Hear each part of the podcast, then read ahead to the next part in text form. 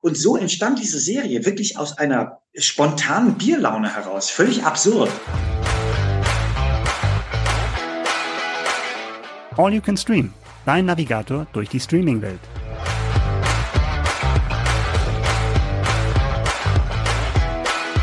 Moin, moin aus Hamburg. Liebe Grüße aus der Hansestadt. Ich bin ein bisschen erkältet, man sehe es mir nach, aber ich freue mich, dass der liebe Micha, der mir gegenüber sitzt, sich trotzdem dazu bereit erklärt hat, mit mir diesen Podcast hier heute aufzuzeichnen. Hallo Micha. Hi Melanie, wir haben hier genug Sicherheitsabstand, ne? insofern ja, keine Ansteckungsgefahr. da ist kein Risiko in irgendeiner Art und Weise vorhanden. Micha, wir haben schon vor ein paar Tagen über diese Folge gesprochen und äh, mhm. mir ist ein Thema dabei aufge, bei mir ist ein Thema aufgekommen, was ich gerne mit dir am Anfang besprechen würde. Und zwar musste ich sehr lachen, als es um den Titel einer, einer unserer, eines unserer Themen ging. Und zwar haben wir einen Untertitel dabei, der heißt Follower mit Folgen.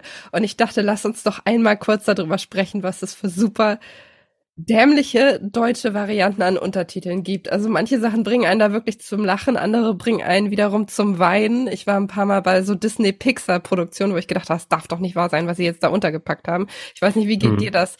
Lachst du, weinst du oder ignorierst du es einfach geflissentlich?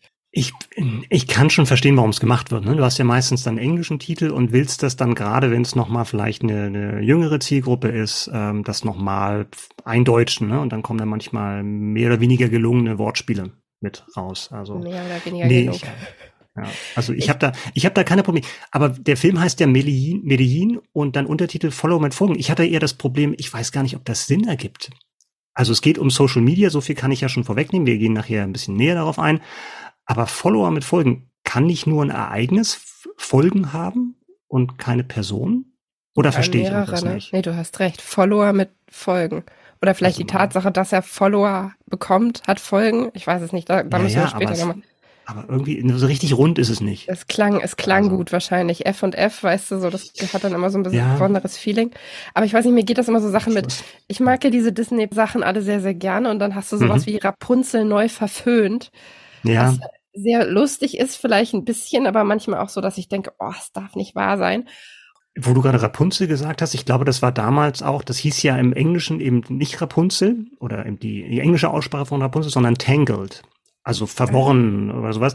Und das war damals tatsächlich auch im Marketing, um halt auch äh, Jungen anzusprechen. Weil die hatten Angst, wenn jetzt eine genauso wie die Eiskönigin im Englischen nicht die Eiskönigin oder Ice Queen oder Princess heißt, sondern Frozen, mhm. um das ein bisschen geschlechtsneutraler zu machen, ähm, dass man halt dort auch eben die Jungen, also die die ähm, die Jungs nicht verprellt mit mit einer weiblichen Hauptfigur. Das war zumindest damals so, ähm, so der der Ansatzpunkt. Aber oder ja, Vajana. Ahnung, ja. Vajana ist immer noch mein Lieblingsbeispiel. Heißt das nicht im Original irgendwie Mojana und musste dann umgenannt werden, weil es irgendwie eine Pornoseite gibt, die so ähnlich heißt? Ich habe mich da jetzt nicht so intensiv mit beschäftigt. Ge genau, für den deutschen, für den deutschen Markt wurde es, wurde es umbenannt. Insofern, äh, ja. Also spannend. Ich fand ja in den 80er Jahren, das war für mich so die Hochzeit tatsächlich der absurden äh, Untertitel, wo als Beverly Hills Cop noch darunter stand, ich löse den Fall auf jeden Fall und solche Sachen oder oder äh, ich glaube mich knutscht ein Elch, wobei der Film im Original Stripes hieß. Also da ging es dann richtig wild äh, her.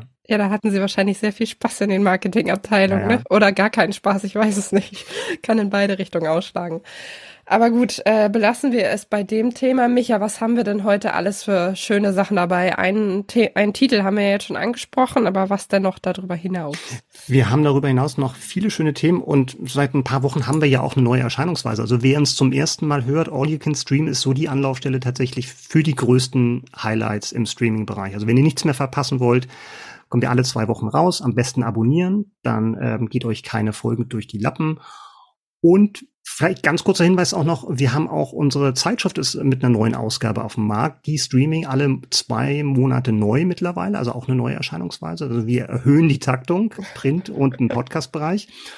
Und alle Shownotes zu den Themen, die ich jetzt vorstellen werde, findet ihr natürlich auch in den Shownotes mit den entsprechenden Links. Ja, was haben wir heute dabei? Also Urlaubszeit bricht an, Sommerzeit ist Reisezeit und in dieser Folge haben wir so eine kleine, ja, ich würde sagen, so eine kleine Weltreise mit euch vor. Und erster Stopp ist Kolumbien, denn wir haben drei Franzosen, die sich mit einem Drogenkartell in der Actionkomödie Medellin an, äh, anlegen. Dann geht's weiter nach Japan mit der Miniserie The Days. Die schildert die dramatischen Ereignisse der Atomkatastrophe von Fukushima von 2011. Und wir machen Stopp in Bayern. und zwar mit der Serie Kohlraben Schwarz und die taucht ein, die deutsche Serie taucht ein in eine düstere süddeutsche Märchenwelt. Melanie, du hast mit äh, Hauptdarsteller Michael Kessler gesprochen. Ganz das genau. Hören wir nachher auch noch. Und zum guter Letzt haben wir eigentlich die ganze Welt. Denn in der Doku The Most, The World's Most Dangerous Show begibt sich Joko Winterscheid auf die Spuren des globalen Klimawandels. Ja, unser erstes Thema ist ein Highlight des wohl jüngsten deutschen Streaming-Dienst und zwar von Paramount Plus, wo ja unter anderem Tulsa King und Yellow Jackets laufen und da kommen auch immer mehr deutsche Serien und eine davon stellen wir heute vor und das ist Kohlraben Schwarz, startet bei Paramount Plus am 8.6. Melanie, worum geht's bei Kohlraben Schwarz? Und zwar steht im Mittelpunkt ein Polizeipsychologe, gespielt von Michael Kessler, der eigentlich mit dem Leben so ein bisschen durch ist dem, zu dem Zeitpunkt. Also er leidet an Burnout und an der Scheidung von seiner Frau, die auch dazu beigetragen hat und wird dann aber von einem alten Freund, der bei der Kripo arbeitet, angesprochen, ob er nicht dabei helfen kann, ein paar Fälle zu lösen, die für die Polizisten, die verwickelt sind, in das Ganze ziemlich unerklärlich scheinen. Und mhm. erst ist er so, nee, muss nicht sein, ich wollte ja eigentlich mal ein bisschen zur Ruhe kommen, aber dann ist er doch sehr, sehr schnell angefixt und äh, gerät in diese Ermittlungen hinein. Ich habe den Trailer gesehen, wie übernatürlich wird's denn? Also es sieht so wie so ein Mix aus aus Krimi, Comedy und Mystery. Liegt man damit richtig? Ja, das ist korrekt, ja. Also es ist übernatürlich. Also man, man hat zum Beispiel in der ersten Folge, dass dann irgendwelche Überwachungskameras auf einmal anfangen zu flimmern und man sich fragt, oh Gott, was ist das jetzt? Und alle flimmern gleich. Da kann ja irgendwie nur was Übernatürliches im Gange sein. Mhm. Und das Ganze spielt eben auf alte Sagen und Mythen an, die dabei eben aufgegriffen werden und irgendwie in diese Fälle dann reingebunden oder die Fälle quasi mit diesen alten Mythen dann verwickelt werden. Das ist ganz spannend anzusehen, auch wenn man mit diesen Mythen vielleicht nicht unbedingt unbedingt was äh, zu tun hatte bislang, aber mhm. es ist auf jeden Fall faszinierend. Ähm, ich, ja, übernatürlich spielt rein, war jetzt aber nicht so, dass ich mich des Todes gegruselt habe, als ich diese Momente erlebt habe. Okay, also das ist jetzt dann auch mehr Comedy drin. Also, weil ich habe zu, zuerst gedacht, von wegen, das klingt so ein bisschen wie der Pass wenn man jetzt, jetzt so die so ja. diese diese humoristischen Elemente rausnimmt oder sowas, ähm, weil es ja auch da teilweise auch gerade in der ersten Staffel ja um um Sagengestalten ging und irgendwelche mysteriösen Vorkommnisse in der Alpenregion. Ja, das stimmt, die Alpenregion spielt da auch noch rein, aber es ist überhaupt nicht wieder passt. Also du hast schon recht, wenn man diese komödiantischen Elemente sich rausdenkt, die kann man sich in dem Fall aber nicht rausdenken, weil das Ganze halt die sehr, sehr arg ins Zentrum rückt. Also mhm. zum Beispiel sehr amüsant sind die Dialoge mit seiner Ex-Frau, wo die sich halt die ganze Zeit irgendwie gegenseitig hochnehmen. Die hat mittlerweile auch wieder einen neuen Partner und mhm. trotzdem treffen die beiden immer wieder aufeinander und man merkt, dass da irgendwie noch ziemliche Spannungen vorhanden sind und diese Diskussionen zwischen den beiden sind extrem amüsant und sowas wird es beim Pass halt überhaupt gar nicht geben. Also deshalb ist es sehr, sehr schwer, das beides miteinander zu vergleichen, weil die Atmosphäre dadurch eben eine ganz, ganz andere ist. Mhm. Michael Kessler hast du schon angesprochen. Wen gibt's noch im Cast, den man vielleicht wiedererkennt bei der Besetzung? Was ich sehr amüsant finde, war, dass bereits bei der Hörspielproduktion genau die Leute zum Trage gekommen sind, die jetzt wiederum auch in der Serie mit dabei sind. Und wir haben da zum Beispiel als seine Ex-Frau Bettina Zimmermann mit dabei, ähm, die da sehr, sehr präsent ist in der Serie. Und was mich persönlich sehr gefreut hat, ist äh, Bettina Lamprecht, die eben bei der Polizei arbeitet und mit Kessler dann eben anfängt zu ermitteln und die beiden haben ja ähm, bereits einige Sachen zusammen gemacht, wie er auch in dem Interview noch äh, preisgeben wird. Aber bei mir kam Erinnerung hoch, weil ich erst vor kurzem die Serie Pastewka geschaut habe mit sehr großer Verspätung, ich weiß, aber mit umso größerer Begeisterung. Und äh, da ist er ja auch dabei und da spielt sie ja auch eine der Hauptrollen. Von daher ist es ein bisschen auch ein, ein Wiedersehen von den beiden jetzt in dieser Produktion. Ich finde es ja interessant, was mittlerweile alles Vorlagen für Serien liefert. Ne? Das war ja früher so klassisch der Roman, der verfilmt wurde und mittlerweile hat sich das Sortiment so weit vergrößert. Also wir haben Computerspiele, die verfilmt werden, wir haben Graphic Novels und jetzt Hörspiele. Kannst du vielleicht noch mal ein bisschen was sagen zur Entstehungsgeschichte jetzt gerade zu Kohlraben Schwarz? Wie da so die, ja, der Weg von dem einen Medium zum anderen war? Ja, das ist ganz spannend. Du hast recht. Mittlerweile haben wir Vorlagen aus allen unterschiedlichen Bereichen und ich habe mich in dem Fall dann auch gefragt, ob das Ganze von vornherein als Serie umgesetzt werden sollte. Das war nicht so. Also es war tatsächlich von Anfang an als Hörspielreihe gedacht und Michael mhm. Kessler war an der Entwicklung dieser Hörspielreihe oder der ganzen Idee auch noch mit beteiligt. Aber eben an der Idee umgesetzt haben das dann zwei andere und die haben wiederum jetzt auch das Drehbuch für diese Produktion geschrieben. Und dadurch, dass der Cast eben so stark war, hat man sich gesagt, okay, kann man das direkt mit rübernehmen.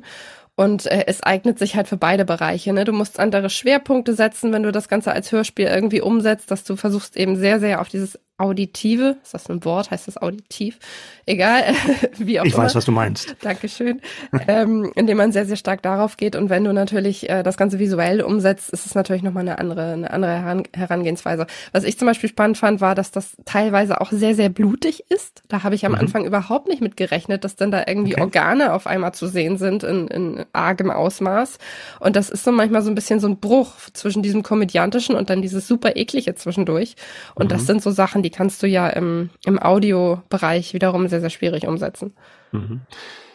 Ja, du hast mit Michael Kessler gesprochen. Äh, willst du noch mal kurz sagen, worüber ihr noch gesprochen habt? Bettina Lamprecht hast du schon erwähnt. genau, die habe ich schon erwähnt. Wir haben natürlich über die Entstehungsgeschichte gesprochen. Da gibt er auch einiges Preis, wo diese Idee letztendlich dann äh, entstanden ist. Über diesen Genre-Mix, was das so schwierig macht, das Ganze eigentlich in verschiedene Bereiche irgendwie einzuordnen und mhm. was für ihn jetzt auch bei den Dreharbeiten die besonderen Herausforderungen und den Spaß ausgemacht hat. Er war sehr gut aufgelegt und ich bin gespannt, ob man das jetzt in diesem Interview tatsächlich dann auch hört. Alles klar, dann hören wir mal rein. Hallo und herzlich willkommen, Michael Kessler. Hallo. Ich muss direkt mal am Anfang mit einer Frage starten, weil Sie ja in der Serie auch Minigolf spielt, immer wieder. Wie gut sind denn Ihre privaten Minigolf-Fähigkeiten? Mussten Sie dafür Trainingsstunden nehmen? Äußerst bescheiden, aber ich musste nicht trainieren, weil das kann man ja dann beim Film ein bisschen kaschieren, aber ich bin ein miserabler Minigolfspieler.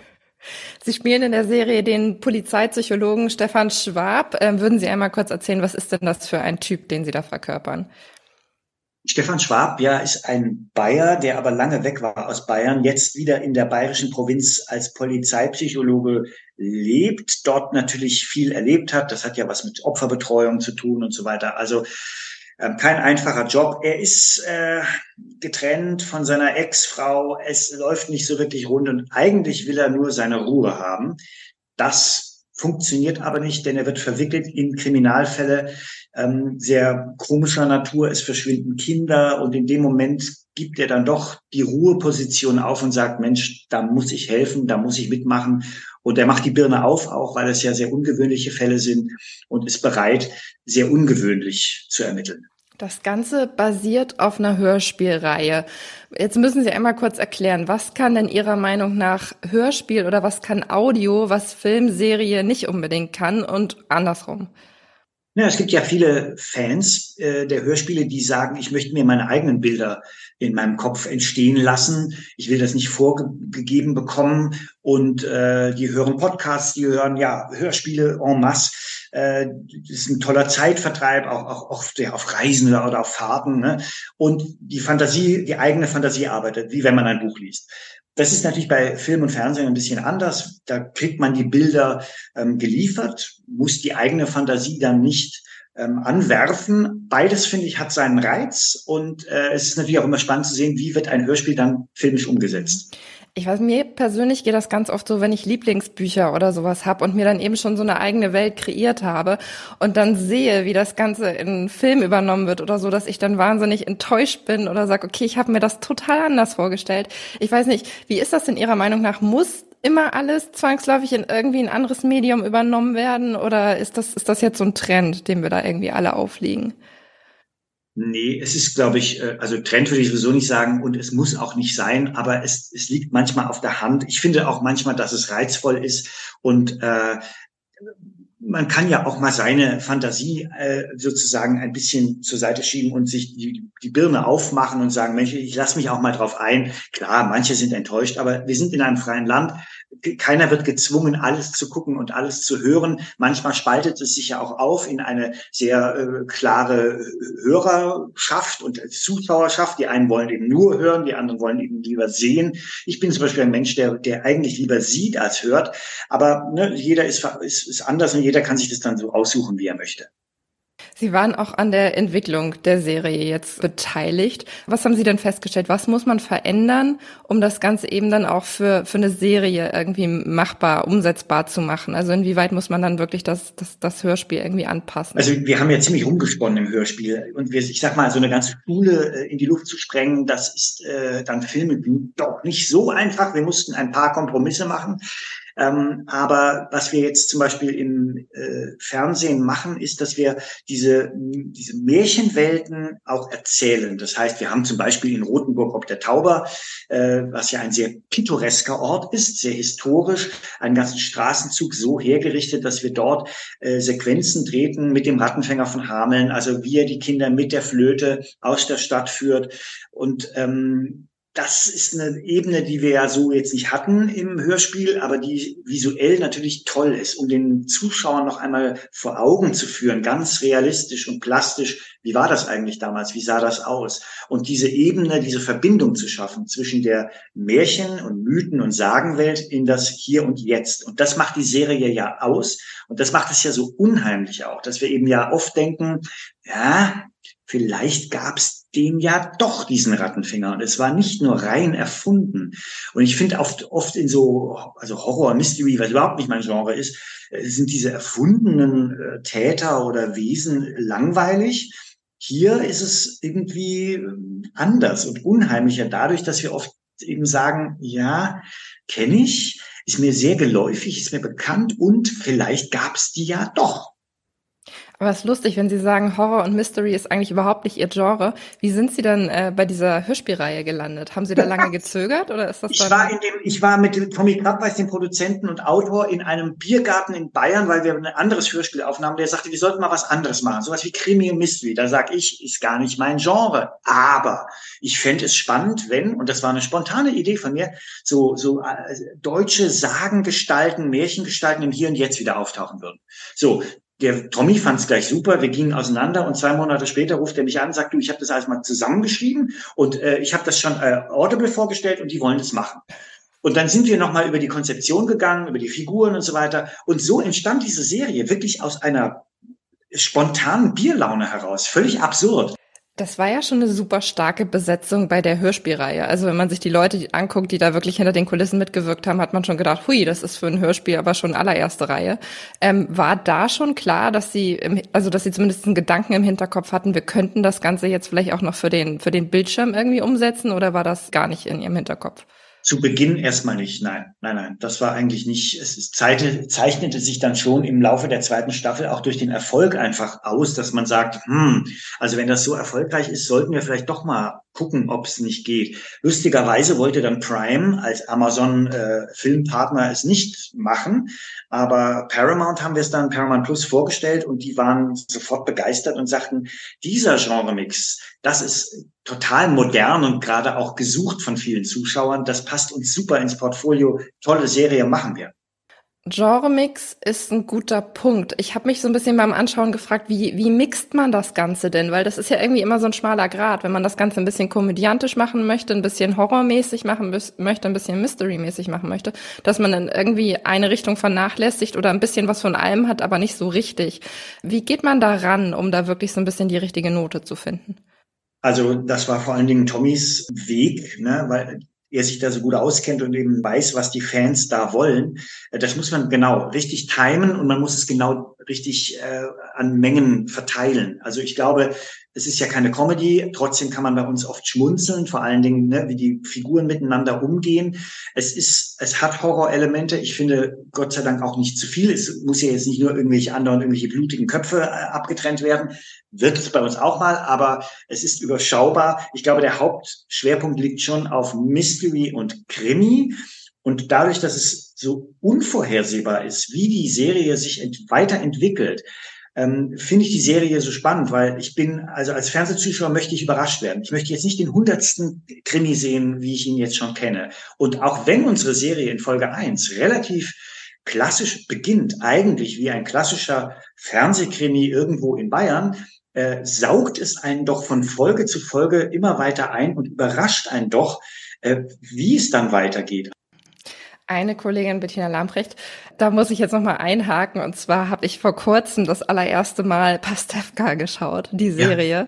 Wie geht Ihnen das? Werden Sie da noch oft auf solche Stoffe angesprochen oder also ja, so klar. im Nachgang? Natürlich. Immer noch? Natürlich werden wir immer noch darauf angesprochen und äh, im Falle von Pastewka natürlich auch gerne. Und Bettina Lamprecht kenne ich seit 1999. Wir haben zusammen bei Switch angefangen und äh, haben kommen äh, aus der Comedy und, und Parodies Szene und äh, genau, dann ging die, die Zusammenarbeit weiter in Pastewka und ich habe mich wahnsinnig gefreut, dass wir jetzt wir haben ja so ein bisschen, sind so ein bisschen, da ist ja, da knistert es ja zwischen den beiden Figuren und ähm, wenn, wenn ich das mit so einer tollen, lieben Kollegin spielen darf wie Bettina Lamprecht, bin ich natürlich sehr froh. Das war jetzt ein schönes Abschlusswort. Michael Kessler, vielen lieben Dank für das Gespräch. Ich danke. Joko Winterscheid. Den haben wir zuletzt im Streaming äh, bei LOL Staffel 4 gesehen bei Prime Video und jetzt zeigt er sich von der anderen Seite und zwar in The World's Most Dangerous Show. Die startet am 7.6. bei Prime Video. Und wir alle dachten, Melanie, wir dachten bei der Bekanntgabe, das wäre wirklich eine Show. Aber siehe da, es ist eine Doku-Reihe. Ja, das stimmt. Das kam sehr überraschend. Ja. Also man verbindet ihn ja auch wirklich mit dem Thema Show. Deshalb ist der Titel wahrscheinlich auch bewusst gewählt, würde ich jetzt einfach Könnte mal behaupten, um die ja. Leute da ein bisschen zu catchen.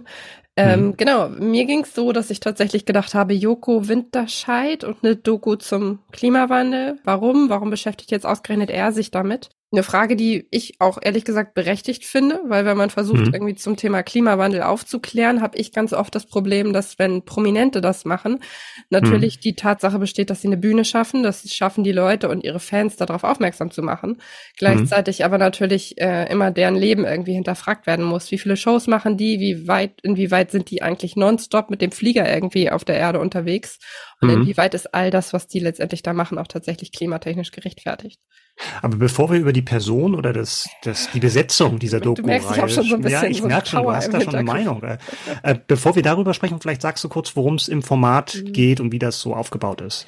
Ja, genau. Ich habe es gerade eben schon angesprochen. Also es geht um das Thema Klimawandel und äh, Joko Winterscheid macht in sechs Teilen darauf aufmerksam, dass eben ganz, ganz dringend was getan werden muss. The World's Most Dangerous Show äh, unser aller Leben im Grunde ist mittlerweile eine große Gefahr, dadurch, dass die Erderwärmung eben immer weiter voranschreitet.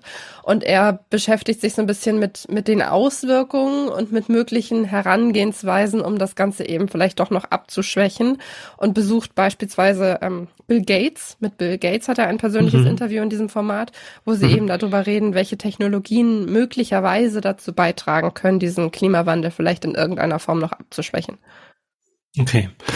Das heißt, er reist dann auch um die Welt, um sich bestimmte unterschiedliche Projekte anzuschauen?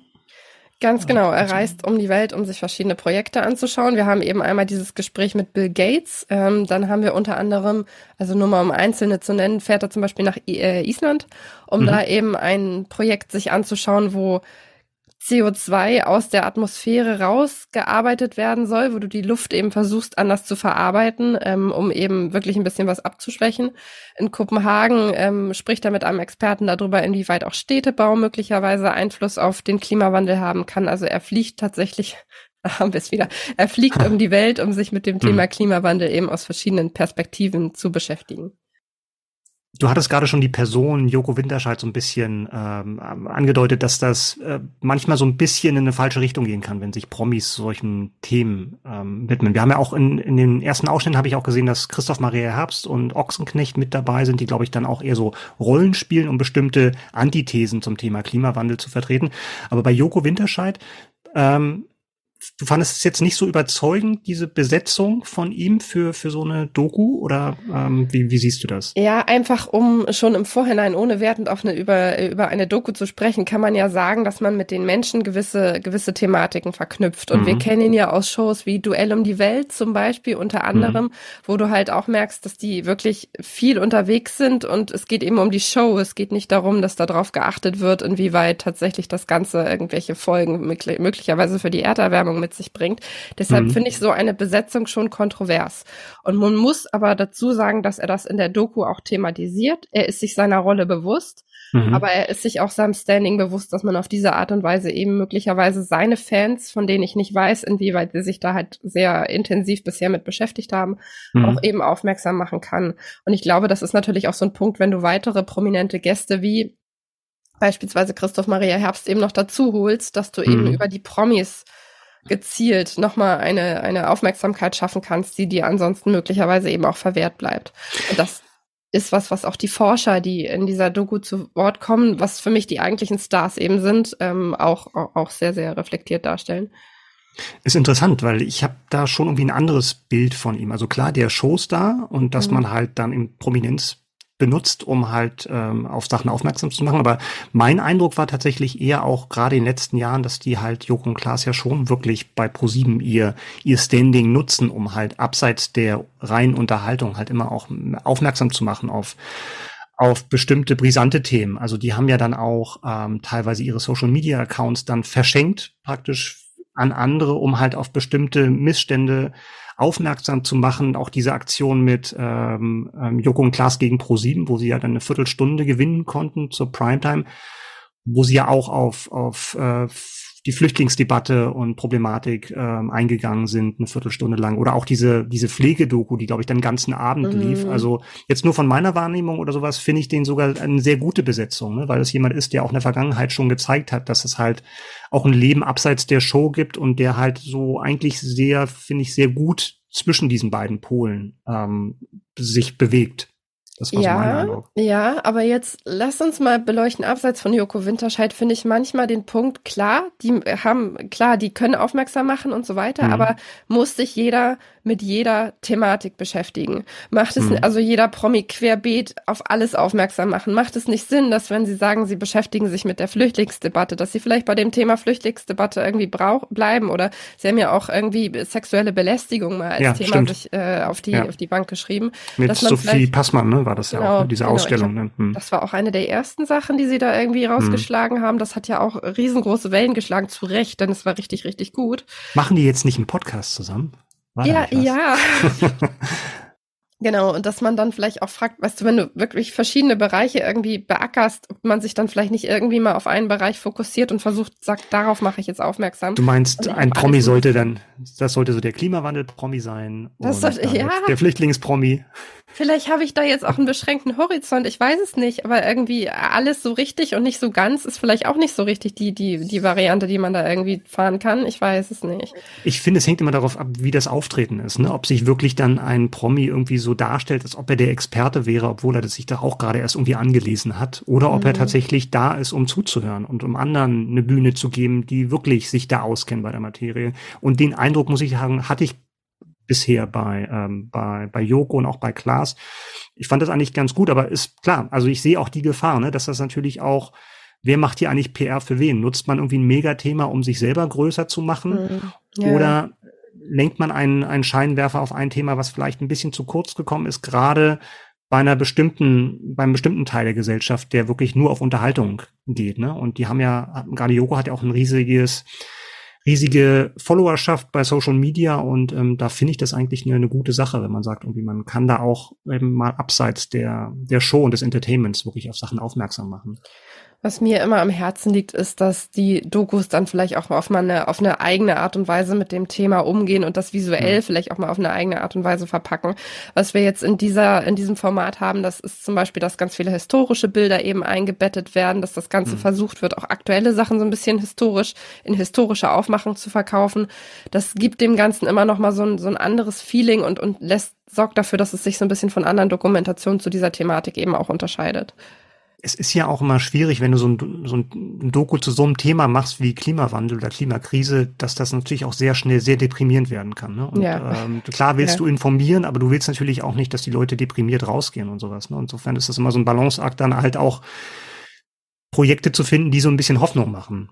Wie ja, jetzt zum Beispiel bei der, bei der Doku-Reihe. Das stimmt. The World's, World's Most Dangerous Show mit Joko Winterscheid startet am 7.6. bei Prime Video. Es gibt Ereignisse im Leben, die einen etwas sprachlos zurücklassen und wo man im Nachgang vielleicht auch noch Jahrzehnte später weiß, was man zu diesem Zeitpunkt gemacht hat. Also mir ging es damals so beim beim 11. September, ich war da noch relativ klein, aber nichtsdestotrotz weiß man einfach noch, was man gemacht hat. Eins hm. dieser Ereignisse ist tatsächlich auch Fukushima im Jahr 2011, äh, die große Nuklearkatastrophe. Und Micha, wir haben jetzt eine Serie dabei, The Days, äh, bei Netflix verfügbar. Es sind acht Episoden, die sich mit eben dieser Katastrophe beschäftigt. Magst du einmal sagen, inwieweit sie die Ereignisse damals aufgreift und umschreibt? Ja, also The Days handelt tatsächlich von den Tagen, also am Tag selbst, das war der 11. März 2011, den du schon angesprochen hast, und den Tagen danach, den die, die direkte Woche danach.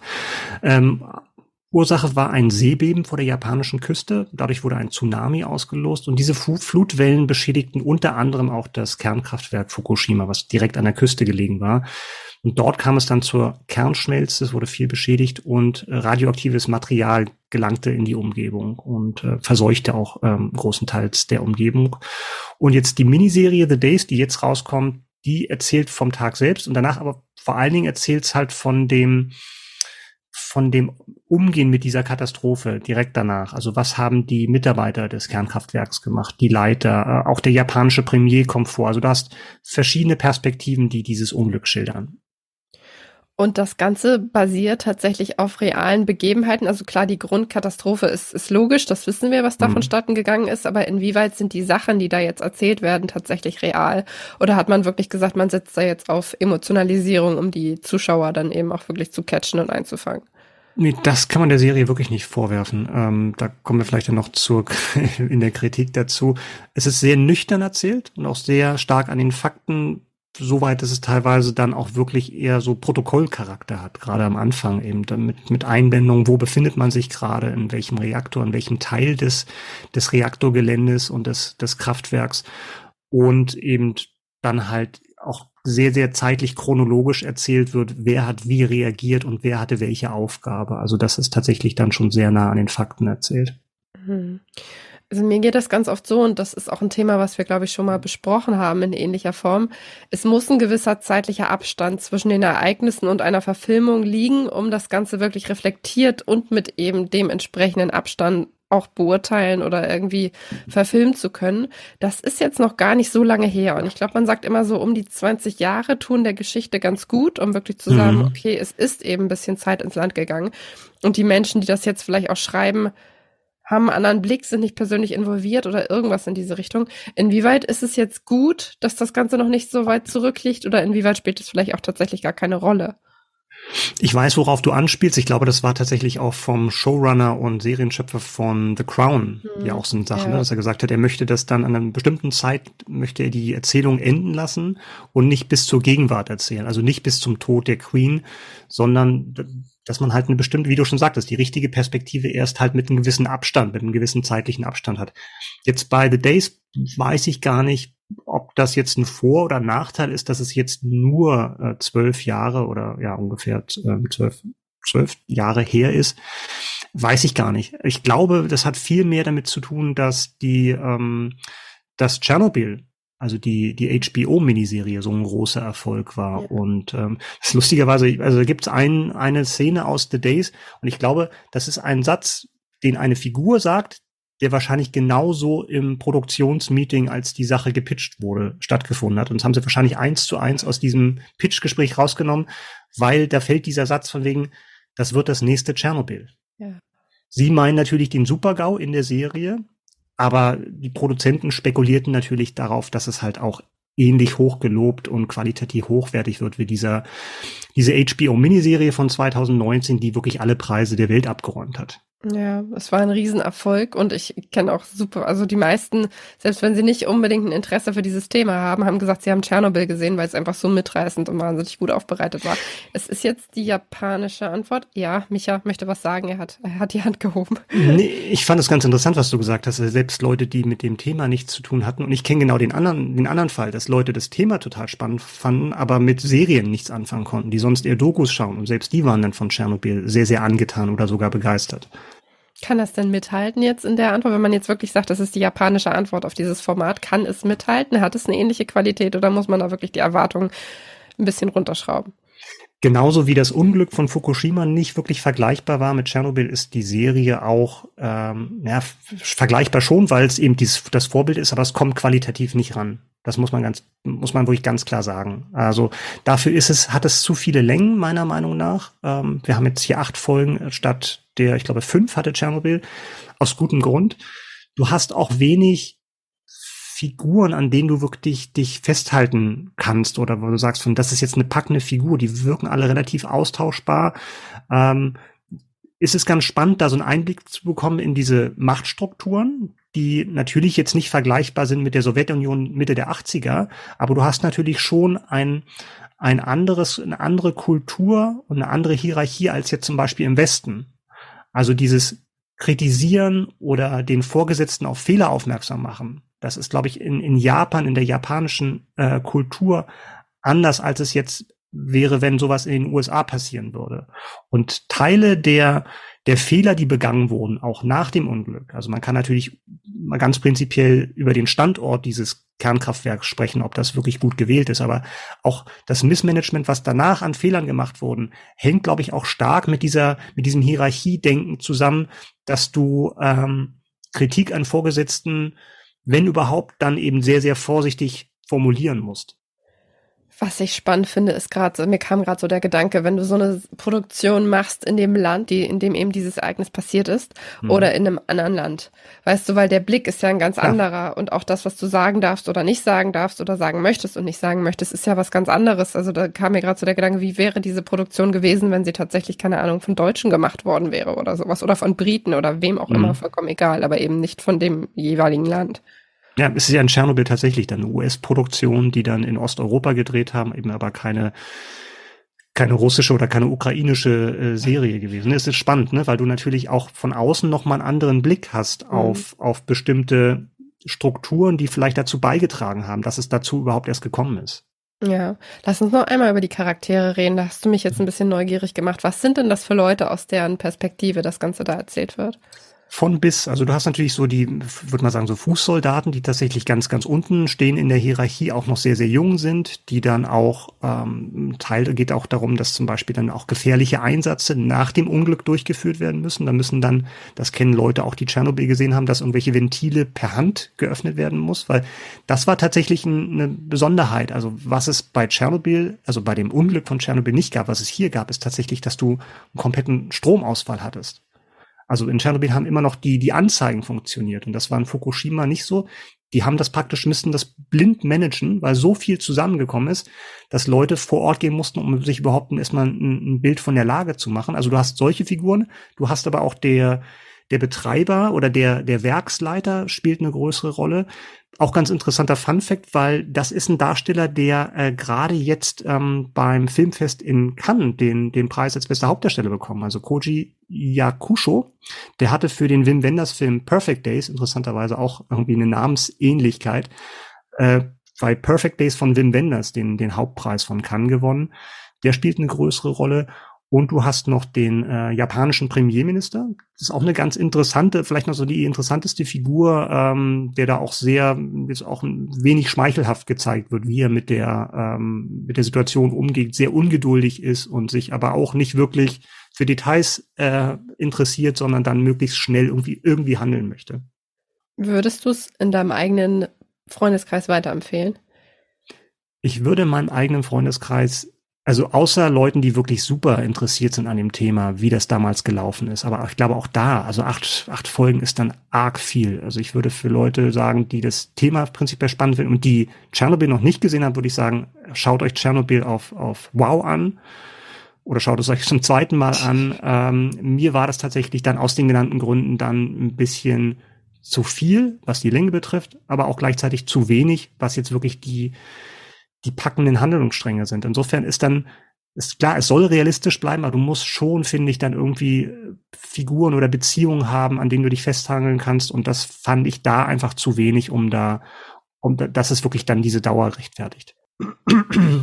Dazu kommt, dass Netflix seltsamerweise die Serie ähm, nicht synchronisiert hat, sondern nur mit Untertiteln anbietet. Mich hast du neugierig gemacht. Ich werde jetzt trotzdem einfach mal reinschauen. das war okay. The Days läuft bei Netflix. Werbung. Werbung Ende.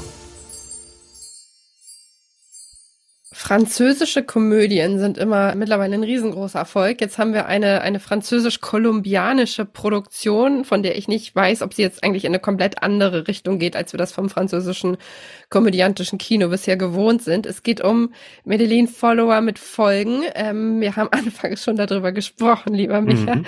Äh, das Ganze ist bei Prime Video verfügbar. Es ist ein Film und die Frage, die ich dir jetzt stelle, liegt auf der Hand. Um was geht es denn in dieser Produktion? Berechtigte Frage. Es geht um den jungen Franzosen Brahim, der äh, im Internet bekannt wird durch, durch eine Parodie oder Imitation des legendären ehemaligen kolumbianischen Drogenpaten Pablo Escobar. Also sieht so ein bisschen so aus und kostümiert sich so ein bisschen und macht dann halt mehr oder weniger lustige Videos. Und das Problem ist, er wird daraufhin von einem Drogenkartell gekidnappt, die das äh, Andenken an Pablo Escobar ähm, beschmutzt sehen was dazu führt, dass äh, Bahims Bruder Reda ähm, praktisch Rache schwört und will seinen Bruder da rausholen und reist mit zwei Kumpels nach Kolumbien, dort wo sich sein Bruder aufhält und ja, versucht ihn zu befreien aus den Fängen des Kartells und da läuft natürlich nicht alles so wie geplant. Das klingt für mich äh, beim ersten Hören so ein bisschen trashig. Also trashig insofern nicht, weil der Aufwand ist durchaus da. Also du hast schon ähm, Schauwert, gerade mit Action-Szenen. Du hast gerade auch eingangs gesagt, Komödie. Ja, es ist eine Komödie, aber ich würde sogar sagen, auch eine Action-Komödie, ne? weil es wird schon einiges äh, an Munition verballert und gibt wilde Verfolgungsjagden äh, durch kolumbianische Slums und also da wird schon ein bisschen was geboten, was jetzt nicht nur ähm, dann auf den Humor abzielt. Stichwort Kolumbien ist schon mal gut. Das ist ja als Drehort dann doch wahrscheinlich auch ein bisschen speziell und kommt immer sehr darauf an, auf welcher Ecke du da zwangsläufig ein bisschen drehst. Weißt du, ob das wirklich in Kolumbien gedreht wurde oder ist da ein Großteil irgendwie auch im Studio entstanden?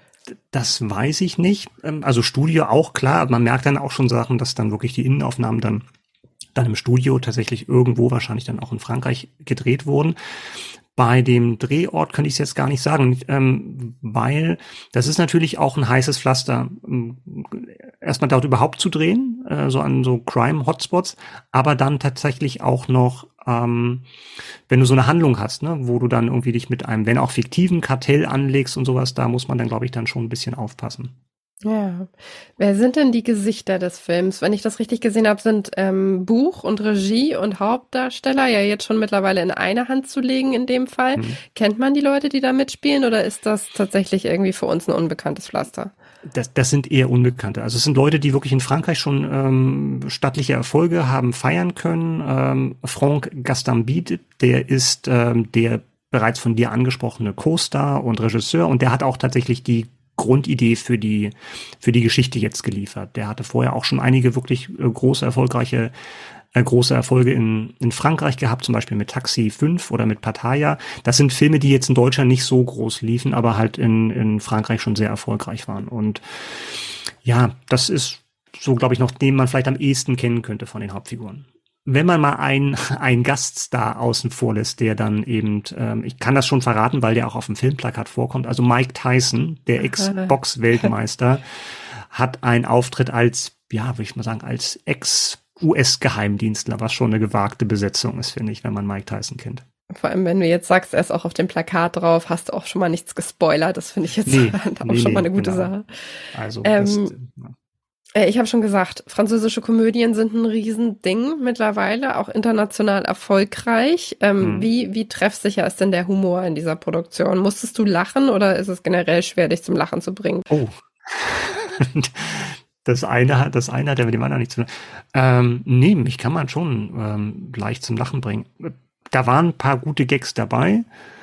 Jetzt aber auch nicht übermäßig, aber das ist ja tatsächlich immer Geschmackssache. Ähm, und die Action ist auch ganz gut, hatte ich ja auch schon gesagt, so von den Verfolgungsjagden. Ich habe eher so ein paar andere Probleme gehabt mit dem, mit dem Film weil, und das klingt jetzt vielleicht komisch für so eine Actionkomödie, wo man vielleicht gar nicht so hohe Ansprüche hat, aber ich fühle da nicht so richtig mit, weil diese, diese, ja, ich wusste, dass du lachst und ich habe das in Kauf genommen, deinen Spott und deine Häme. Aber lass mich kurz, lass, lass, lass mich kurz ausführen. Und zwar, man muss ja dann trotzdem irgendwie verstehen, das ist jetzt eine ganz intensive Brudergeschichte, er will seinen kleinen Bruder retten, der irgendwie Dummheiten im Internet gemacht hat. Und das wird halt überhaupt nicht irgendwie etabliert oder das wird überhaupt nicht aufgebaut. Und zum Schluss kommt denn der Film mit, mit, mit emotionalen Momenten um die Ecke, wo du weißt, jetzt, jetzt soll, jetzt soll man was fühlen. Aber das ist halt so aufgesetzt. Das ist nicht, nicht verdient oder sowas, ne? Weil die halt beim, bei der Einführung des Films halt nicht genug Zeit darauf verwendet haben, sondern gesagt haben, ja, jetzt müssen wir gleich zu Action kommen, weil die Leute wollen angeblich was sehen. Aber wenn du halt nicht am Anfang auch sagst, wer sind die Leute und da so ein bisschen aufbaust, warum ist das eigentlich wichtig, dass die jetzt auf die Suche nach dieser Figur gehen, dann, dann verpufft das alles so ein bisschen, auch wenn es nur eine Actionkomödie ist. Ja, das muss ich jetzt mein Lachen vielleicht auch ein bisschen irgendwie nochmal nee, nee, runter. Das haben die Zuhörer und Hörer schon richtig ja, verstanden, ich, dass ich hier gemobbt werde. Ja, ja, bei sowas ist das bei mir immer so. Ich, ich bin eigentlich immer positiv überrascht von solchen Produktionen, weil das sind so Sachen, da setze ich mich dann irgendwie vielleicht auch mal an einem Dienstagabend hin ja. und gucke das Ganze und bin dann irgendwie vielleicht erschöpft und lass mich nicht direkt berieseln, aber gehe da ohne große Erwartungen ran und bin dann mhm. immer meistens positiv überrascht, weil das ist ja so das Ding, ne? wenn du hohe Erwartungen hast, wirst du meistens enttäuscht. Wenn du ohne Erwartung rangehst, es ist eigentlich immer eine super Sache. Du willst, du willst mir damit sagen, dass ich zu hohe Erwartungen habe. Du hattest zu hohe Erwartungen, möglicherweise, aber. Im Leben und in diesem Film. Ja, mag sein, mag sein, aber wirklich, äh, ich mag den Genre ja. Ich, ich liebe Actionkomödien, aber selbst die, die, die besten des Genres zeichnen sich dadurch aus, dass sie halt nicht die besten Gags haben und die beste Action, sondern weil du tatsächlich auch die Figuren lieb gewinnst. Ja, und tatsächlich, ja. dass es dir, dass es dir, dass du wirklich mitfieberst, ob die jetzt sterben. Natürlich werden sie nicht sterben, wenn sie die Hauptfiguren sind. Aber trotzdem, du fieberst mit, wie können sie sich aus dieser auswegslosen Situation jetzt befreien. Und wenn du diese Verbindung zu diesen Figuren nicht hast, dann läuft das halt alles an dir vorbei. Ob ihr eine Verbindung zu den Figuren in dieser Produktion aufbauen könnt, könnt ihr gerne selber einmal schauen. Medellin Follower mit Folgen ist bei Prime Video verfügbar. Es ist wieder Zeit für unsere allerliebste Lieblings Rubrik Richtung Schluss. Und zwar haben wir unsere Kurzhighlights noch mit dabei. Eine Serie, die viel diskutiert wird derzeit, ist The Idol ab 5.6. bei Wow verfügbar. Es ist die neue Serie, Serie der Euphoria-Schöpfer und im Mittelpunkt steht eine Sängerin, die einen Nervenzusammenbruch hatte, weil sie eben wahnsinnig erfolgreich ist und dieses Standing jetzt aber gerne auch beibehalten möchte und in dem Zuge leider in eine sehr, sehr toxische Beziehung gerät mit einem Nachtclubbesitzer Wasser und diese Beziehung wird eben beleuchtet. Und was besonders ist an dieser Produktion oder zumindest viel beachtet, ist die Tatsache, dass die Tochter von Johnny Depp, Lily Rose Depp, eben die Hauptrolle spielt und an ihrer Seite als Co-Star der The Weekend-Sänger, der eben ihre, ihre Beziehung in diesem Fall verkörpert. The Idol ab 5.6. bei Wow verfügbar. Ja, und ich habe als Kurztipp einen der erfolgreichsten Filme aller Zeiten den es jetzt zum ersten Mal zum Streamen gibt. Die Rede ist von Avatar 2, The Way of Water. Ja, das spektakuläre Sci-Fi-Epos von James Cameron wurde ja schon von über 10 Millionen äh, Leuten im Kino gesehen. Und wer nochmal will oder jetzt zum ersten Mal einschalten will, der hat ab 7.6. bei Disney Plus die Chance dazu, wo übrigens auch Avatar 1 zum Streamen bereitsteht. Here we go again. Es ist vorbei. Micha, wir haben es durch die erste Juni-Folge geschafft. Und hm. ich sage. Halbzeit. Halbzeit. Also Jahreshalbzeit. Stimmt, tatsächlich. Ach Gott, so ungefähr, oh ne? mein Gott, nee, hast du schon Weihnachtsgeschenke gekauft übrigens? Also ich meine, wir bewegen uns ja schon wieder so in die Richtung. Bin ganz kurz davor oh und stelle mich schon seelisch auf Last Christmas ein. Ja, ja, Streber. Ich weiß, du fängst immer im mhm. September ein. Das hatten wir ja schon in mhm. mehreren Diskussionen gehört. Ja, ich bin tatsächlich sehr froh gerade, dass wir es geschafft haben, weil meine Nase merklich ja, zugeht. Meine Nase gibt nach, ja. Gibt nach und ich weiß nicht, wie lange ich jetzt noch durchgehalten hätte. Mhm. Ähm, Micha, wir sprechen uns in zwei Wochen wieder, haben ähm, Unbedingt. neue Highlights dabei und hoffen mhm. natürlich, dass jetzt in dieser Folge für euch schon was dabei war. Falls ja, ähm, abonniert uns gerne, lasst uns ein Like da, auch falls nichts dabei war. Ähm, nächstes Mal könnte was dabei sein, also abonniert uns trotzdem. Wir freuen uns und genau, dann sprechen wir uns in zwei Wochen wieder. Bis dahin, macht's gut. Tschüss. Tschüss.